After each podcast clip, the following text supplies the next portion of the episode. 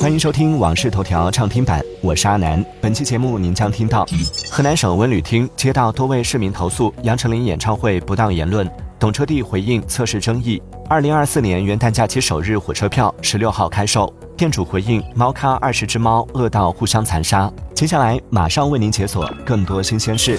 据中国网络空间安全协会对美团、饿了么、盒马、叮咚买菜等七款餐饮外卖类 App 收集个人信息情况进行的测试发现，七款 App 在五种场景下调用了位置、设备信息、应用列表、剪切板、存储五类系统权限，未发现调用相机、麦克风、通讯录等其他权限。在启动 App 场景中，个人信息上传种类最多的为美团、叮咚买菜、京东到家。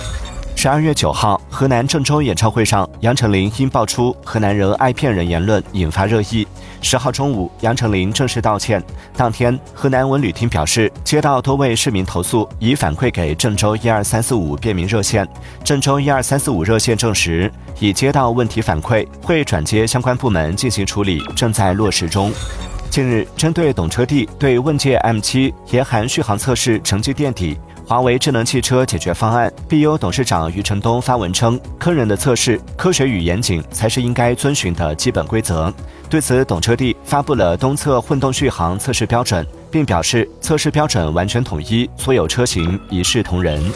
对于懂车帝东侧，吉利集团高级副总裁杨学良认为，测评过程不科学、不严谨，结论不令人信服，不仅误导了消费者，还伤害了懂车帝自身的公信力。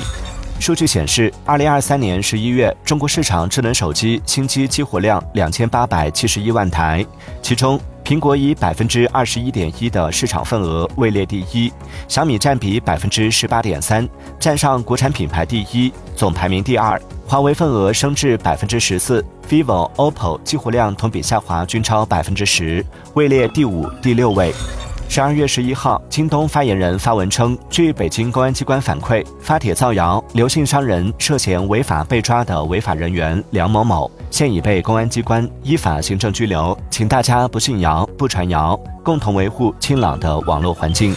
数据显示，元旦假期的整体旅游预订量同比增长四倍，其中机票订单同比增长四倍，酒店预订量同比增长五倍。截至目前，元旦假期旅游热度同比上升百分之一百八十一。进入十二月以来，元旦假期出行的旅游产品预订量环比增长百分之五十七，玩雪和避寒成为假期出行的两大主题。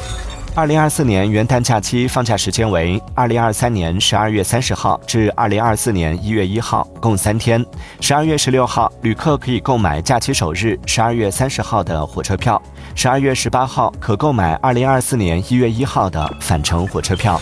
十二月十号，东方甄选 App 首次上线文旅产品，启动海南、云南、吉林三地联动的文旅直播活动，实现销售额一千六百万元。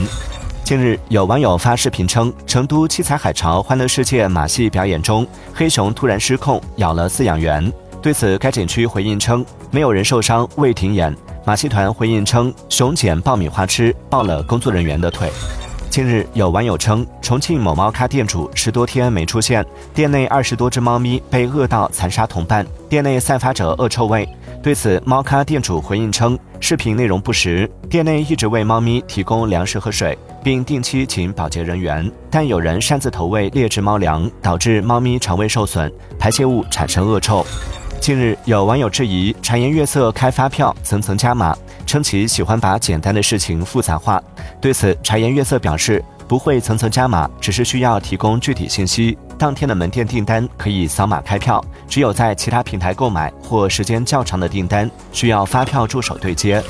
随着硕士研究生扩招，部分高校住宿资源紧张的问题愈加凸显。近日，中国新闻网一则多所高校明确不予安排住宿是否合理的报道，再次引发了相关讨论。您认为高校不安排研究生宿舍合理吗？欢迎在评论区留言分享您的观点。感谢收听《往事头条》畅听版，我是阿南。订阅收藏《往事头条》，听见更多新鲜事。